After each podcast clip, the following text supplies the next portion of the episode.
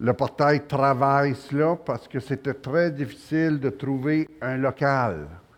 Parce que Montréal-Nord a euh, une loi non dite qu'il n'y a plus d'église qui rentre sur le territoire pour la simple raison qu'il y en a beaucoup. Euh, et euh, on a prié, Pasteur Warren a travaillé fort, on a trouvé un local, on loue une église, ça va débuter, ça va être les, en après-midi. Euh, Ce n'est pas l'idéal comme de raison, mais pour débuter, le temps de s'installer et puis faire sa marque. Et notre but, c'est pas de, de vider les autres églises. Montréal-Nord, on en entend beaucoup parler aux nouvelles face à la violence, gang de rue et ainsi de suite. Et ce qui fait qu'on on croyait, et Pasteur Warren avait à cœur cette région-là, c'est avec le portail Malartic, maintenant que toutes les choses ont été réglées juste avant les fêtes. Euh, moi, je bénis Dieu euh, oui, on a travaillé fort pendant cinq ans au moins. J'ai été ici, euh, même dans le temps de l'ancien pasteur, pasteur Pierre. J'étais ici, je m'en occupais dû à l'ACF. Je suis un des membres fondateurs de l'ACF et on, a travaillé fort pour que le, portail, le Centre chrétien de Malartic devienne le portail, avec toutes ses forces et toutes ses faiblesses. Vous savez, il n'y a pas il d'église parfaite. Le jour où elle est parfaite, s'il y a une église parfaite, puis je rentre dedans, elle ne sera plus. C'est le même pour chacun de nous. Alors, il n'y a pas d'église parfaite, mais des hommes et des femmes imparfaits qui aiment Dieu, qui veulent le servir, se réunir ensemble pour faire la différence. C'est ça l'Église de Jésus-Christ. Ce matin, on va prendre la Sainte Seine. Juste auparavant, je voudrais vous présenter, c'est présenté ce matin dans tous les sites euh, du portail, un livre, c'est l'Évangile de Jean. Peut-être que certains d'entre vous connaissent le pasteur David Mondor, qui a été pasteur de jeunesse à l'Église de Montréal-Est, euh, l'Église euh, Vie d'Espoir, et il y avait un besoin dans Charlevoix. Puis, Seigneur, je m'en retournais, j'avais rencontré le pasteur avec un, bon, avec pasteur Marc, j'avais rencontré le pasteur, puis bon, il donnait sa démission, puis je me disais, moi, chez nous, j'ai trois pasteurs, puis là-bas, il n'y en a pas. Fait que, Seigneur, on peut-tu, peux-tu, comprends-tu faire quelque chose? Fait que je suis arrivé à l'église, on prenait un temps de prière, je lui en ai parlé, puis il a dit, oui, on s'en va à Charlevoix. Fait qu'ils sont partis, ils ont été à Charlevoix. Et de là, ils sont revenus à, Longueuil, et c'est un photographe. Puis euh, il, veut faire tous les livres de la Bible avec photo. C'est-à-dire que tu lis l'Évangile de Jean, présentement c'est son premier livre, et, tu peux, tu, as des photos qui viennent avec.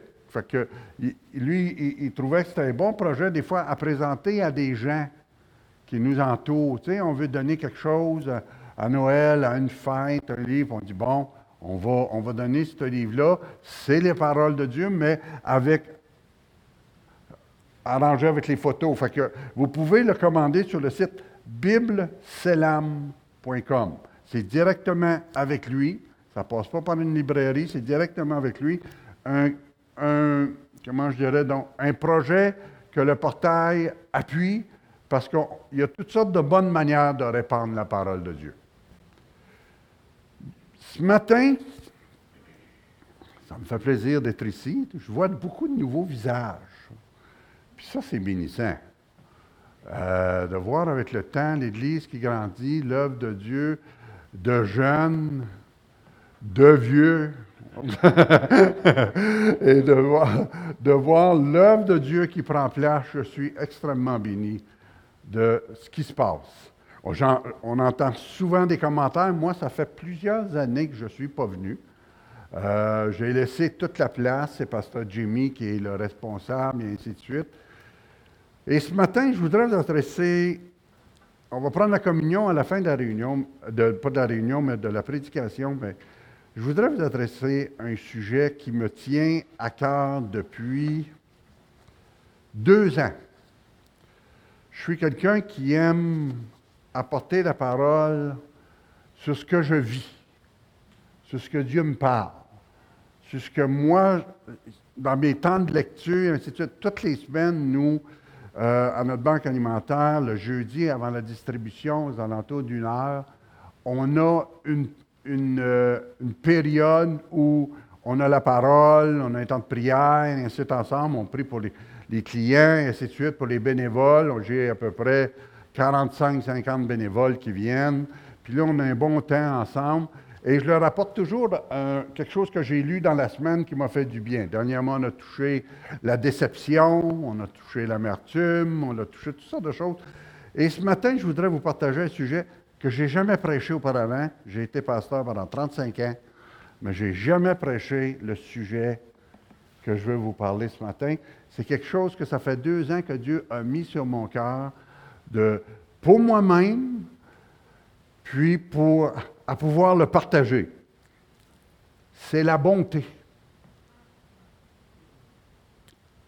La bonté est une nécessité pour l'être humain. Et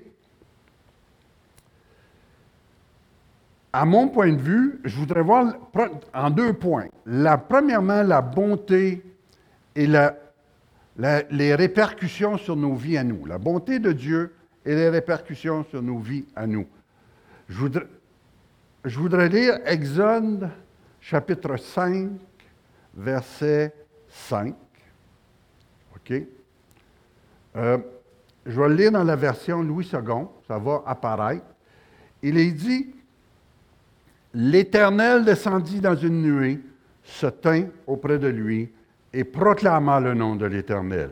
Et l'Éternel passa devant lui et s'écria L'Éternel, l'Éternel, Dieu miséricordieux, compatissant, lent la colère, riche en bonté et en fidélité, qui conserve son amour jusqu'à mille générations, pardonne l'iniquité, la rébellion, le péché, mais qui ne tient point, euh, qui ne tient point le coupable pour innocent et qui punit l'iniquité des pères sur les enfants, sur les enfants des enfants jusqu'à la troisième, quatrième génération. OK? C'est une formule qui est donnée ici. Euh, à mon point de vue, c'est le plus beau passage qui décrit la bonté de Dieu, parce que c'est Dieu lui-même qui se décrit. Ce n'est pas un homme qui le perçoit, qu'il est bon, et ainsi de suite. C'est vraiment Dieu lui-même. Le contexte de ce passage-là, c'est que Moïse a fait son. On connaît l'histoire de l'Exode, il a fait sortir le pays, le, peuple d'Égypte au travers de, grandes, de, grandes, de grands miracles. Et il a quitté, il a traversé la mer, on connaît l'histoire, Pharaon noyé, ainsi de suite, tout ça en main. Et Dieu donne, Dieu donne des directives à Moïse, puis il dit, dis au peuple que, OK, ça c'est le, la version euh, Abitibi, là, dit au peuple que, moi je viens d'ici, puis il lui dit toutes sortes de règlements, puis le peuple se rebelle continuellement il fait un petit bout de temps, arrête, ainsi de suite. Et là, on arrive à un moment charnière dans la vie de Moïse. C'est-à-dire que Moïse est monté pendant 40 jours. Dieu a taillé des tablettes, dans la pierre, a écrit les dix commandements, et pendant 40 jours, sans manger ni boire, on est dans le miraculeux, là. Puis là, à un moment donné, Dieu arrête de parler avec Moïse, puis il dit Descends, ton peuple est en train d'adorer des faux dieux. Fait que Moïse, il descend, il arrive à un moment donné, il rejoint Josué, il descend, et lorsque Moïse arrive en bas avec Josué, Josué, il dit, ah, on dirait un, un, cri de guerre. Il dit, non, ce n'est pas un cri de guerre. C'est un cri d'un peuple qui se réjouit et qui adore de faux dieux. Je paraphrase, là. Alors il descend, goroche les pierres dans un excès de tanné, parce qu'il ne devait pas, il devait pas gorocher les pierres. Mais fatigué, tanné, goroche les pierres, il se brise, reprend le peuple, règle les choses et revient sur la montagne. Puis là, sur la montagne, il dit à Dieu, Dieu fait quelque chose. Si tu ne viens pas avec moi, fais-nous pas, partir d'ici. Lorsque Dieu, avant de descendre pour la première fois, Dieu avait dit à Moïse, je vais exterminer cette nation, puis je vais faire de toi une grande nation. Puis là, Moïse, il plaide pour que Dieu, pour sauver le peuple, hein, et ainsi de suite. Mais quand Moïse descend, c'est un homme tanné. Il leur dit, vous êtes un peuple rebelle, vous êtes... Et il remonte sur la montagne et il dit à Dieu, si tu ne montes pas avec moi, fais-nous pas partir d'ici. Montre-moi qui va monter avec moi. Puis Dieu lui dit, je vais monter moi-même, marcher moi. Je vais envoyer mon ange pour marcher. Et c'est là que les choses tournent. C'est comme si Moïse dit, c'est pas assez. Là, il faut que je te vois, toi. Il dit, fais-moi voir ta gloire. Puis Dieu dit, tu ne peux pas voir mon visage.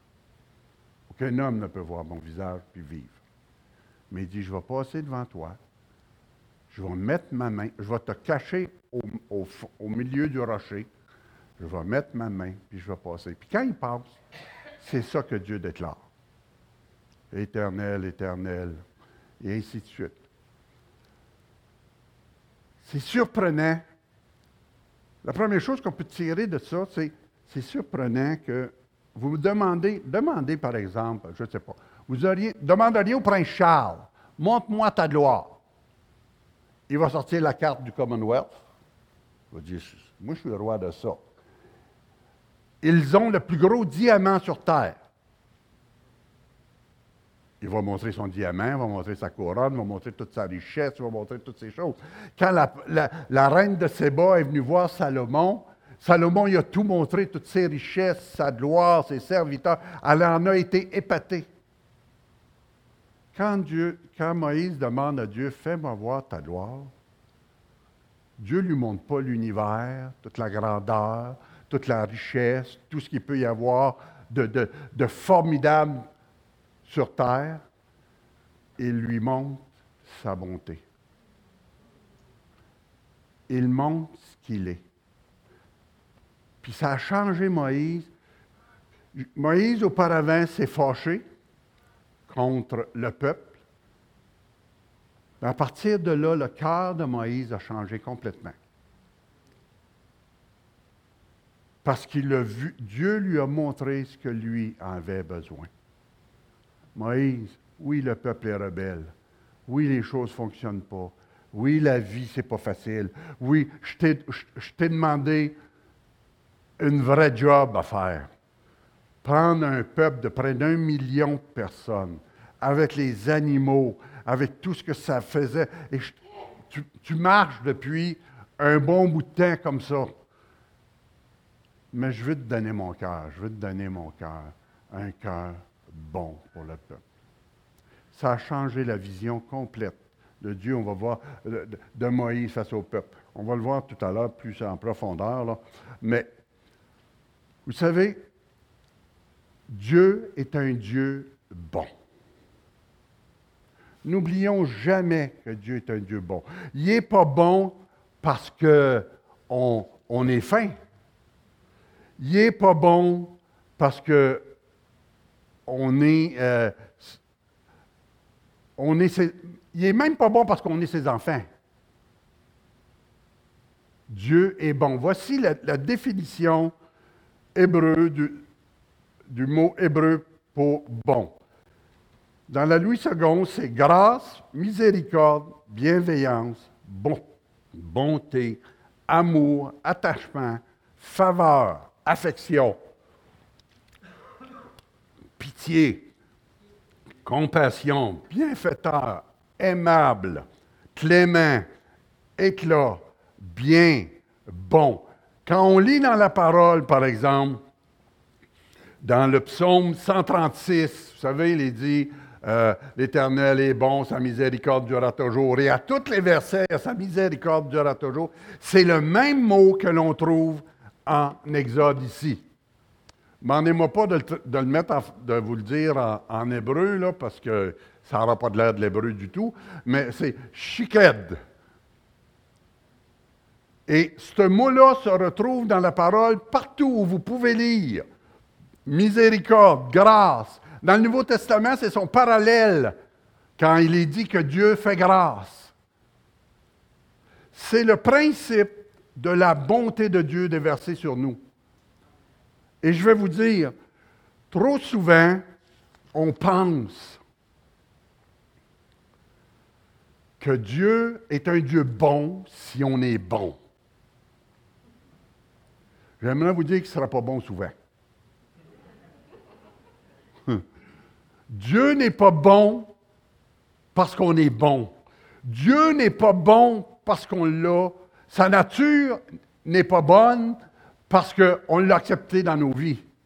Dieu, au tout début de l'univers, Dieu était bon. Au tout début, avant que la première, bon, je ne suis pas très connaissant là-dedans, mais la première atome existe. Dieu était bon. Parce que Dieu est bon. Quand il nous regarde, c'est au travers sa bonté qu'il nous voit. Vous savez, trop souvent, on pense que parce qu'on ne fait pas bien les choses, Dieu n'est pas bon avec nous. Combien d'entre nous, bien souvent, puis je m'inclus là-dedans, là, on pense que parce qu'on a fait quelque chose qu'on n'aurait pas dû faire, on a pensé à quelque chose qu'on n'aurait pas dû penser, on a vu quelque chose qu'on n'aurait pas dû voir, on a dit quelque chose qu'on n'aurait pas dû dire, que là, Dieu est moins bon. Non, Dieu ne se dénature pas selon nos actions, il ne se dénature pas selon ce qu'on est, il ne se dénature pas selon ce qu'on fait ou fait pas. Dieu est bon. Et le texte nous mentionne ici, et c'est là un petit peu qui est un petit peu, je vous dirais, qui amène une certaine difficulté. Au verset 7, il est dit qu'il conserve son amour jusqu'à mille générations, qui pardonne l'iniquité, la rébellion, mais qui ne tient point le coupable pour innocent. Oui, Dieu est bon dans son entier. Mais Dieu est juste dans son entier. Autant bon, autant juste. Puis, il le déclare, si tu es coupable, alors il va te condamner. Vous savez, des, fois, on prend la bonté de Dieu ou la grâce de Dieu comme une licence à faire toutes sortes de choses peut dire, oh, me demander pardon après, puis ça va être OK. Oh, Dieu est tellement bon.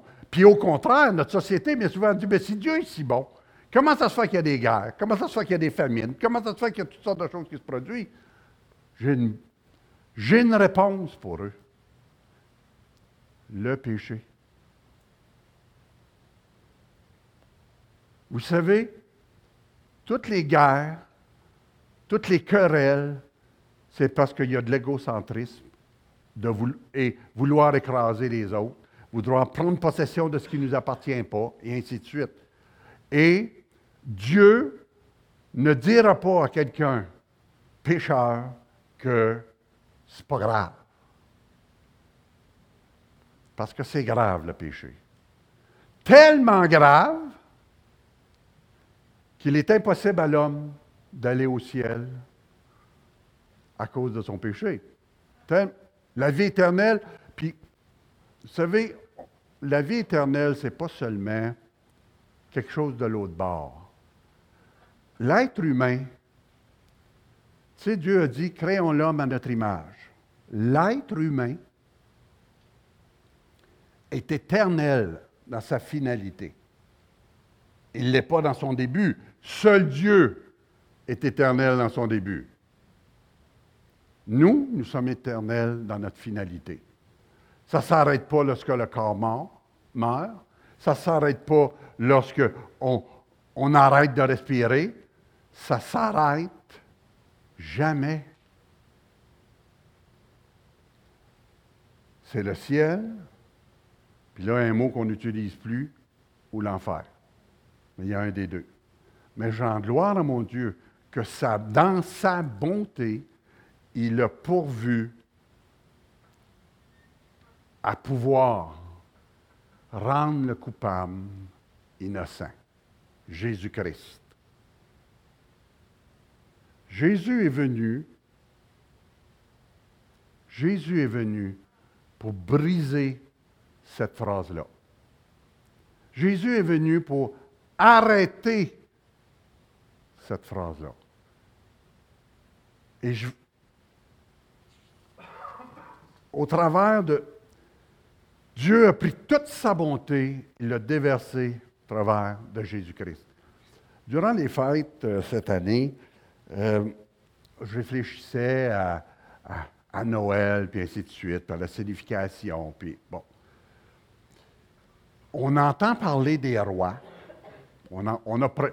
Moi-même, on a déjà prêché sur les rois mages, ce qu'ils ont fait. On a prêché sur Marie, on a prêché sur Joseph, on a prêché sur Hérode, on a prêché sur les bergers, les anges, ainsi de suite. Jésus lui-même toute la signification de Noël. Mais je me suis arrêté puis je me suis dit, comment Dieu le Père a vécu ça, lui?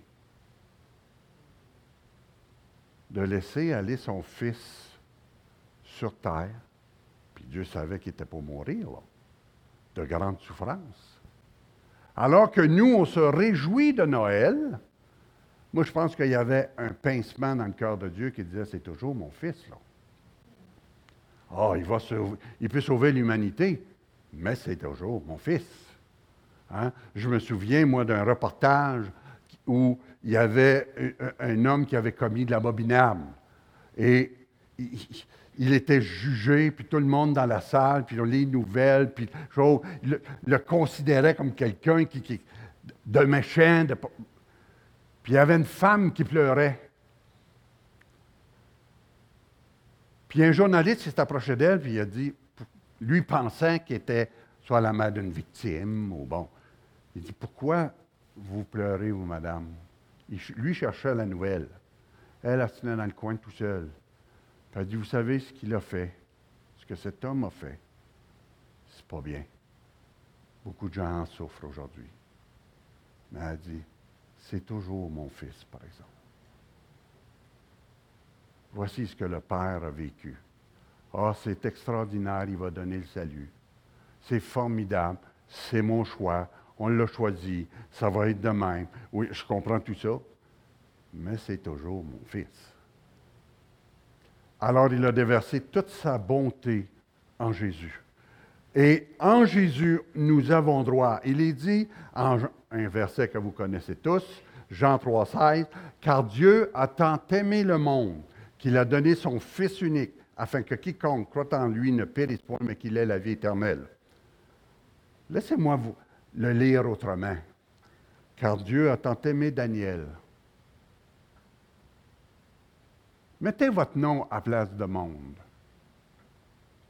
Car Dieu a tellement aimé Louise, Brandon.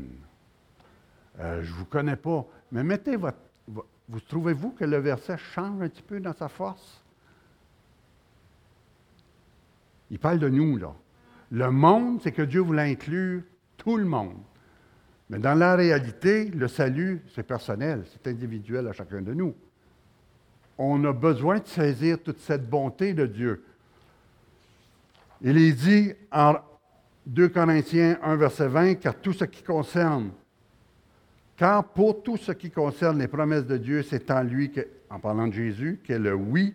C'est pourquoi encore l'Amen par lui est prononcé par nous à la gloire de Dieu. Dieu, en Jésus, Dieu nous donne tout. Si Dieu est bon avec moi, c'est pas parce que je le mérite, mais parce que Jésus est mort pour moi et je me suis approprié ce sacrifice pour ma vie. C'est que j'ai pu dire à Dieu, Seigneur, je reconnais, moi j'ai accepté Christ euh, dans mon cœur, à Val d'Or, sur une, petite, euh, une, petite, église sur la troisième avenue, que le bâtiment n'existe plus, plus rien. Quand on est rentré dans cette église-là, euh, il y avait à peu près, disons, 35 chaises de métal, un mois de décembre.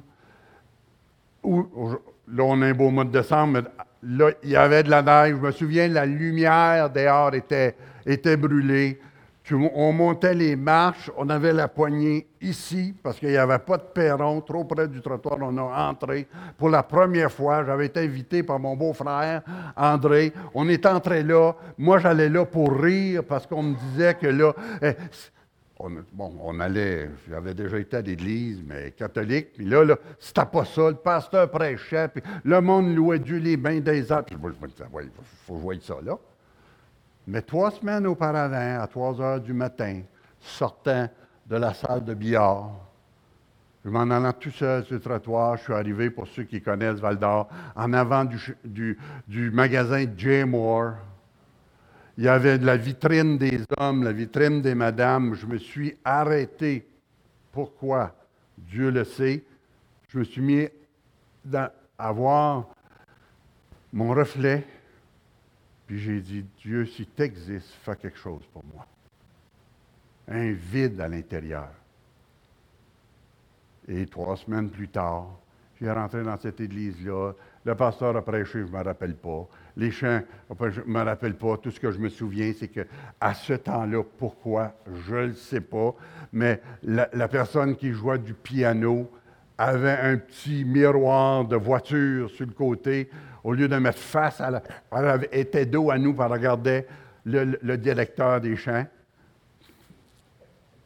Tu sais, là, tu, te dis, wow, OK. Et quand le, pasteur a fait un appel, puis il a dit Mettez-vous à genoux à votre place, restez assis, vous voulez venir en avant, venez. Moi, trop gêné pour sortir. Je me suis mis à genoux.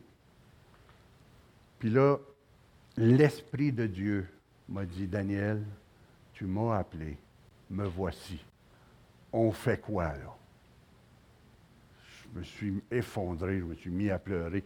J'ai demandé pardon pour mes péchés, cette conviction que j'étais pas. Je me souviens de me tourner à ma soeur en pleurant, la guédine au nez, puis de dire, Louise, on est méchant, hein? C'était pas le jugement de Dieu qui était sur ma vie c'était la bonté de Dieu qui s'exerçait sur moi. Parce que Dieu ne condamne pas, Dieu n'écrase pas, Dieu ne punit pas, Dieu est bon. Certaines personnes ont vu des affaires, des fois dans nos vies, on se demande pourquoi. Et c'est souvent qu'on a pris une mauvaise décision c'est souvent qu'on ne suit pas les bonnes personnes nos fréquentations. C'est souvent toutes sortes de choses que l'on veut vivre obligatoirement. Moi, je pourrais, je n'ai pas le temps aujourd'hui, mais je pourrais vous compter des moments où dans ma vie, j'ai supplié Dieu, puis tu sais, là, je voulais acheter un certain véhicule, puis Seigneur, si la banque me passe, c'est parce que tu veux, puis bon, et ainsi de suite. Puis arrive à la banque, puis il passe. Trois jours plus tard, tu es la nuit, tu dis, Dieu, délivre-moi de cette voiture-là. Seigneur, c'est pas la bonne. Tu sais? Je me suis aperçu que les banques ne travaillent pas toutes pour Dieu.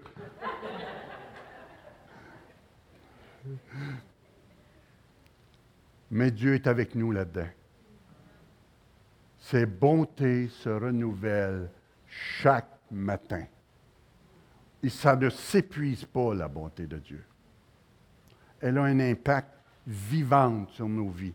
Alors ce matin, peut-être que tu vis des difficultés, peut-être qu'il y a des choses que tu as faites que tu n'aurais pas dû faire, peut-être que tu as pris des décisions que tu n'aurais pas dû prendre. Je veux juste te dire ce matin que Dieu est avec toi. Si tu as Christ dans ta vie comme Seigneur et Sauveur, je veux juste te dire que Dieu t'aime. Si tu as fait des choses que tu n'aurais pas dû faire, fréquenter des endroits que tu n'aurais pas dû fréquenter. Je veux juste te dire que Dieu t'aime, puis il tend toujours la main. Mon deuxième point ce matin, et c'est là que Dieu a parlé le plus à mon cœur,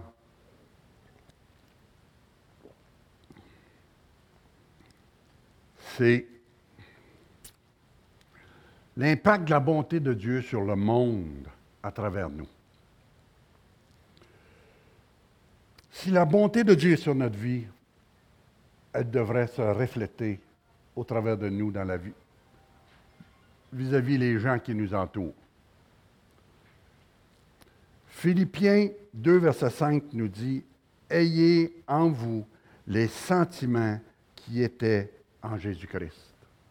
Dieu nous appelle à avoir le cœur de Jésus. Vous savez, il y, a des chrétiens qui sont comme la mer de Galilée, puis il y a des chrétiens qui sont comme la mer morte. Les chrétiens comme la mer de Galilée se déversent. Les gens y vivent d'eux. Quand Pierre, euh, euh, Jean, Jacques, André pêchaient, ils pêchaient dans la mer de Galilée. Ils faisaient vivre leur famille. Il y avait des commerces et ainsi de suite. La mer morte est vide de vie. Parce qu'elle ne coule à nulle part. Tout s'arrête à elle. Pasteur Gaétan a déjà porté une série sur l'Église, ce n'est pas un Costco. On n'est pas juste des membres, on a notre carte, on arrive là, on prend ce qu'on veut, puis on tout chez nous. L'Église, ce n'est pas un Costco. L'enfant de Dieu, le chrétien, doit rechercher à avoir le cœur de Jésus. Pas juste pour lui, mais pour ceux qui nous entourent. Regardez ce que Jésus vivait. Matthieu 9, verset 36, voyant la foule, il fut ému de compassion pour elle parce qu'elle était languissante et abattue, comme des brebis qui n'ont point de berger. Marc 1, verset 14, Jésus, ému de compassion, étendit la main et le toucha et dit, je le veux, sois pur.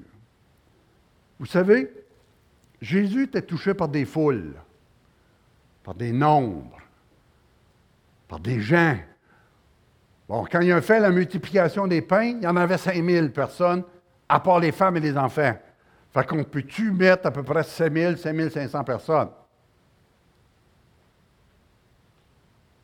Et, en même temps, il était touché par un individu. Je ne sais pas comment il y avait de monde sur terre quand Jésus a parlé à mon cœur dans cette petite église. Je ne me souviens pas du nom. Mais il s'est arrêté pour Daniel. Hein?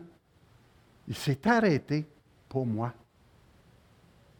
C'est formidable, vous ne trouvez pas? En tout cas, moi, je ne suis même pas sûr que je m'aurais arrêté pour moi-même. je je trouve ça pas pire qu'il soit arrêté. Et il a fait la même chose pour chacun de vous. Si vous avez Christ dans votre vie, il s'est arrêté pour toi. Je n'avais pas une vie de grande misère, mais le chemin vers lequel je m'en allais, aujourd'hui, je réfléchis à où je serais si je n'avais pas accepté Christ dans ma vie. Puis je peux dire que j'aurais probablement pas été un bon mari, j'aurais probablement pas été un bon homme, j'aurais probablement les péchés du monde, la vie m'aurait envahi, j'étais parti sur un, trip de, de gambling, je volais et ainsi de suite j'ai battu du monde. J'étais pas bien parti. Mais il semble que Dieu aurait pu, aurait pu dire, c'est peut-être pas le meilleur à prendre. Mais il s'est arrêté pour moi, il s'est arrêté pour toi. Pense où tu serais si Christ n'était pas dans ta vie. Moi, je crois qu'on voit à peu près 1% des miracles que Dieu fait dans nos vies. Combien de fois il nous protège sur la route sans même qu'on le voit? Combien de fois il nous prépare à certaines choses sans même qu'on le sache? Combien de fois il se produit des choses pour mes enfants, mes petits-enfants, sont les plus beaux du Québec? Mais vraiment, vous comprenez? Dieu est bon. Je, dis régulièrement à tous ceux qui veulent l'entendre, Dieu est bon pour ma famille. Oh, on a nos, petits, euh, nos petites affaires. On a une petite fille de 5 ans qui autiste, puis qui est, bon, et ainsi de suite. Elle a 5 ans, elle ne parle pas, et ainsi de suite. Mais Dieu est bon, parce que sa grâce surabonde. Vous comprenez? Et ça devrait avoir un impact sur nos vies, pour les gens qui nous entourent. Et c'est là que Dieu a commencé à discuter avec moi. Un jour, je réfléchissais à la banque alimentaire chez nous, puis bon. Puis, on a pris ça, on a pris ça, moi et mon épouse, il y avait peut-être 15 euh, familles, 20 familles. C'était distribué à bric-à-brac. Puis quand le pasteur Gaétan m'a demandé de le prendre, j'ai dit oui. On a modifié complètement, on a sorti, on a formé, fait des formulaires pour que les gens s'inscrivent, on, regarde le budget euh, et ainsi de suite. Puis je réfléchissais à la bonté. Vous savez, on a donné l'an passé pour 1 million 300 000 de nourriture. Et je me disais, Seigneur, vraiment, tu es bon. Puis Dieu m'a posé la question, puis toi, où en est ta bonté? Ça m'a arrêté. J'étais dans mon bureau, ça m'a arrêté. Puis j'ai dit, ben Dieu, je pense que je dois être pas pire, là. On m'occupe d'une banque alimentaire à peu près bénévolement, 150 euh, familles, 5 employés, euh, on travaille fort, je rencontre des compagnies. Puis c'est fou, hein? J'ai senti qu'il n'était pas impressionné. moi, il me semble, moi, j'essayais, là, tu sais. Montre-moi ta gloire, là. Voici la banque alimentaire, 45 personnes, voici, Puis Dieu me dit, là, ce qu'il était en train de me dire, c'est que ta bonté est un événement. Un moment dans ta vie. Là, je me suis mis, je me suis arrêté puis, à réfléchir là-dessus, puis j'ai compris ce que Dieu voulait. La bonté, c'est un état d'âme. Ce n'est pas un événement. La bonté de Dieu sur ma vie, il n'est pas juste bon de temps en temps. Le dimanche matin, quand je viens à l'église, ah, ah, ah, il est donc bon. Quand j'arrive le lundi matin au travail, puis que le boss m'appelle dans son bureau, puis qu'il me dit maintenant que ton voisin t'a dit toutes sortes de niaiseries, toutes sortes de stupidités. Il est aussi bon lundi matin qu'il est bon le, dimanche matin.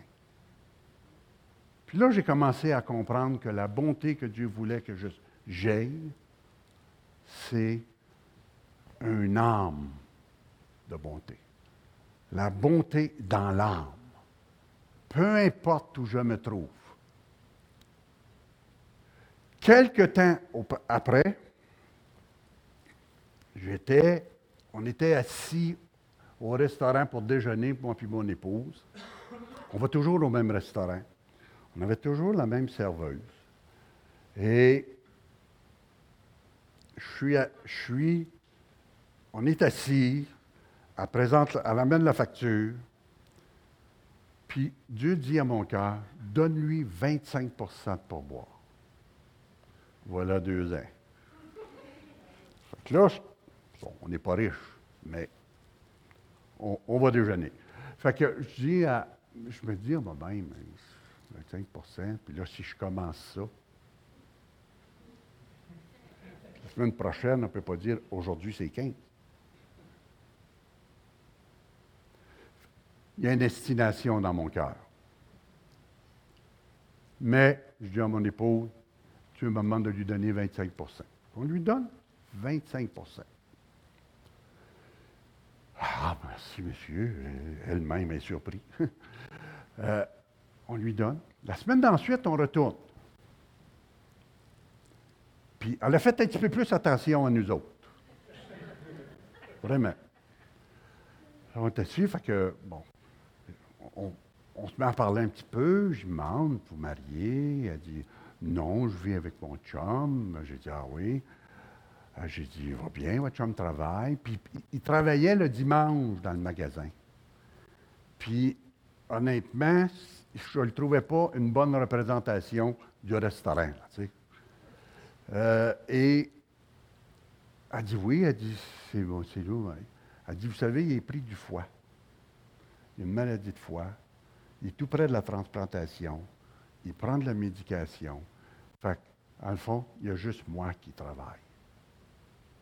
J'ai compris pourquoi le 25% là. Parce que Dieu voulait, au travers de moi, répondre à un besoin. À partir de ce jour-là, j'ai compris que Dieu, ma bonté, ne doit pas être un événement. Quelques semaines plus tard, un autre serveuse nous sert. Puis on n'a pas été bien servi. Tu sais, là, tu as la tasse dans les mains là, pour tenir le café, puis il, te manque toujours quelque chose à la table. Tu sais pas tout à fait ce que tu as commandé. Tout ça se passe dans le même déjeuner, là, tu sais, là. Fait que tu dis. Fait que je dis à mon épouse, elle, elle n'aura pas 25% Puis là, l'Esprit de Dieu dans mon cœur m'a dit que pourquoi? Elle a peut-être passé une mauvaise nuit, ça va peut-être pas bien à la maison, elle est peut-être malade elle-même, sa vie peut-être tout croche. Moi, là, quand tu files pas bien, puis tu es un peu bougonneux, rarement impatient, mais quand tu l'es, est-ce que je te dis, tu n'auras pas ma bonté aujourd'hui? J'ai donné 25% Parce que la bonté, c'est quelque chose qui se vit tous les jours. Moi, je pense que lorsque Dieu m'a vu, depuis le ventre de ma mère, il a vu mon besoin. Il a vu ce que je serais. Ma vie a été tracée. À l'âge de 12 ans, 13 ans, on était à Chapet et je lisais des parties de la parole de Dieu euh, en comique, sans ça, ainsi de suite. Moi, je crois que c'est de la semence qui est entrée dans mon âme. Sans que moi je le sache. Sans que chez nous on soit religieux, sans qu'on aille à l'Église. Mais Dieu exerçait sa bonté envers moi. Il m'a protégé, il m'a gardé, il m'a aimé avant même que je sois aimable. Et quand est arrivé cette fameux soir, Dieu, dans son cœur, a dit, c'est maintenant le jour où je me révèle à lui. Je vais vous dire quelque chose. Je crois que les notre société là, vit la misère notre société présentement, si vous écoutez tant soit peu les nouvelles, vous verrez que ça ne va pas bien. Puis là, pas juste pas bien en Ukraine, pas juste pas bien ailleurs, en Israël, pas bien. Quand un enfant de 10 ans bat un enfant de 3 ans à mort, ça va pas bien. Quand le taux de suicide chez les enfants en, en bas de 12 ans est en augmentation, ça va pas bien. Quand les gens ne vivent que pour eux, ça va pas bien.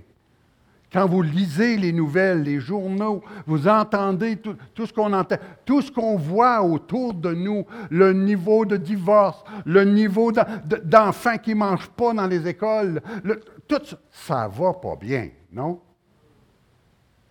Qui d'autre que les enfants de Dieu peut mettre un peu de bonté un peu de soleil dans notre société?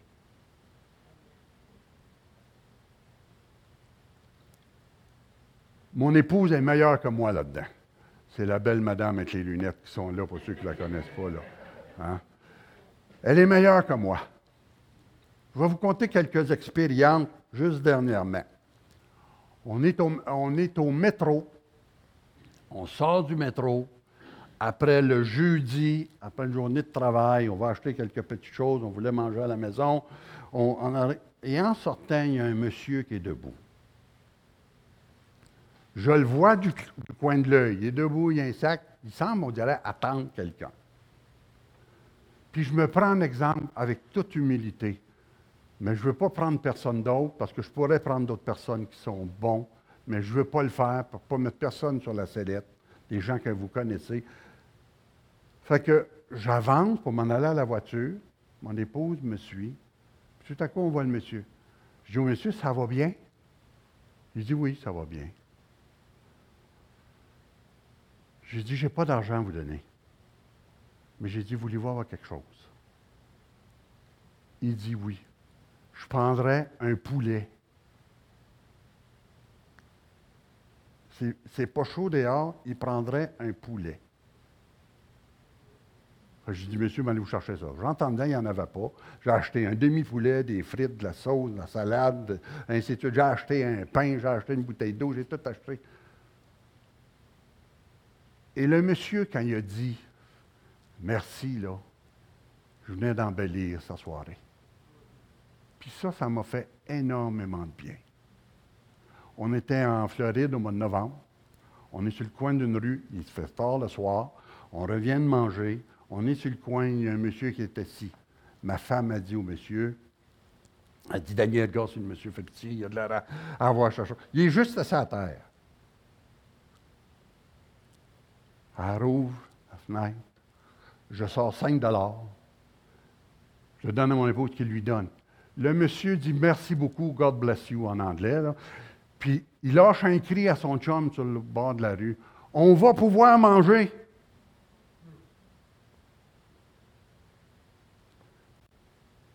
C'est des petites choses. On n'a pas changé la vie de personne, là. Mais on a mis un peu de bonté dans la sienne. On a laissé déverser. Vous resteriez surpris le nombre de personnes que Dieu place autour de vous pour que vous lui fassiez du bien. Une parole d'encouragement. On n'est pas obligé toujours d'avoir une action physique. On n'est pas obligé toujours avoir le portefeuille à la main. Non, mais une parole d'encouragement. Vous savez, un bonjour pour certains, là, ça fait sa journée. Un sourire en passant, ça fait sa journée. Un arrêt vis-à-vis un compagnon de travail, puis dire Salut, ça va bien aujourd'hui? avec amour, grâce, sans jugement, ça va bien. Dieu s'est mis à parler à mon cœur puis à dire, tu es un homme qui juge, mon homme. Parce que quand tu vois quelqu'un sur le bord de la rue qui est assis avec un verre de carton, puis il y en a de plus en plus, quelle est ta première réaction? Qui a le travailler?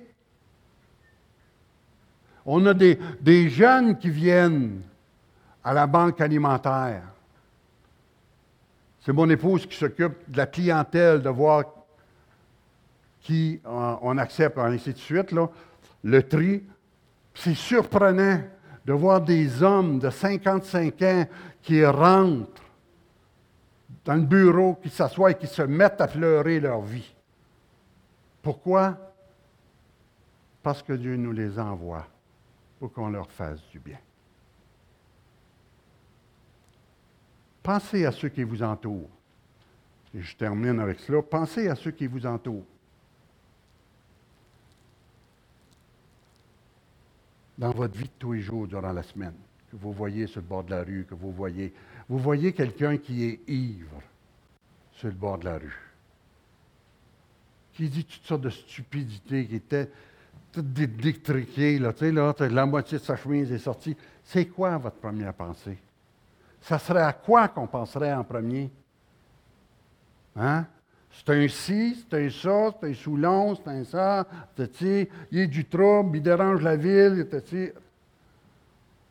Ou bien si notre cœur ne devrait pas être pris de compassion et avoir une pensée pour lui devant Dieu, dire Seigneur, aide-les donc. Menons quelqu'un sur la route. Un homme, mets un homme sur la route, Seigneur, sur sa route, qui va pouvoir lui partager ton évangile. Il l'acceptera ou pas, c'est son affaire, comme ça a été la mienne. Mais Seigneur, une... fais quelque chose pour lui. On est en voiture, on voit quelque chose sur la rue, puis on peut être porté à dire des choses, penser des choses. Pourquoi ne pas plutôt avoir la bonté de dire, Seigneur, Bénis la personne qui est en avant de moi. Prends-en soin. Fais quelque chose pour elle. On ne la connaît pas. Une sœur me partageait quand j'étais à Vie d'Espoir. Elle dit J'ai rencontré une collègue de travail pendant des années. Elle était mal commode, la madame, était dure. Elle dit, je suis rentrée, quand elle m'en a parlé, cette semaine, elle s'était suicidée.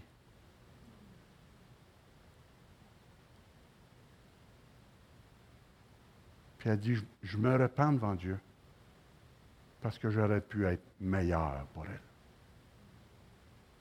C'est ça l'évangile de Jésus-Christ. Si la bonté de Dieu nous a touchés vraiment, alors la bonté de Dieu au travers de nous va toucher les autres. Et je crois que c'est ceux qui, qui veulent avoir une âme de bonté qui voient les plus grands miracles. Vous savez, on a des gens qui viennent à la banque alimentaire, tout à coup viennent bénévoles, tout à coup viennent à l'Église, tout à coup on les voit, sont, sont, baptisés, sont membres de l'Église. Je dis toujours chez moi, à la banque alimentaire, puis à tous mes bénévoles, que ce soit à la banque alimentaire ou ailleurs, on prêche l'Évangile par l'action. Alors prêchons une bonne Évangile l'évangile de Christ. Je vous invite, et je finis en vous posant cette question. Comment se porte votre bonté envers Dieu, celle que Dieu vous donne et celle que vous démontrez autour de vous? Comment se porte votre bonté? Vous savez, des fois, c'est mieux d'être bon puis de faire rire de nous que de ne pas être bon puis de ne pas répondre à un besoin que Dieu place devant nous.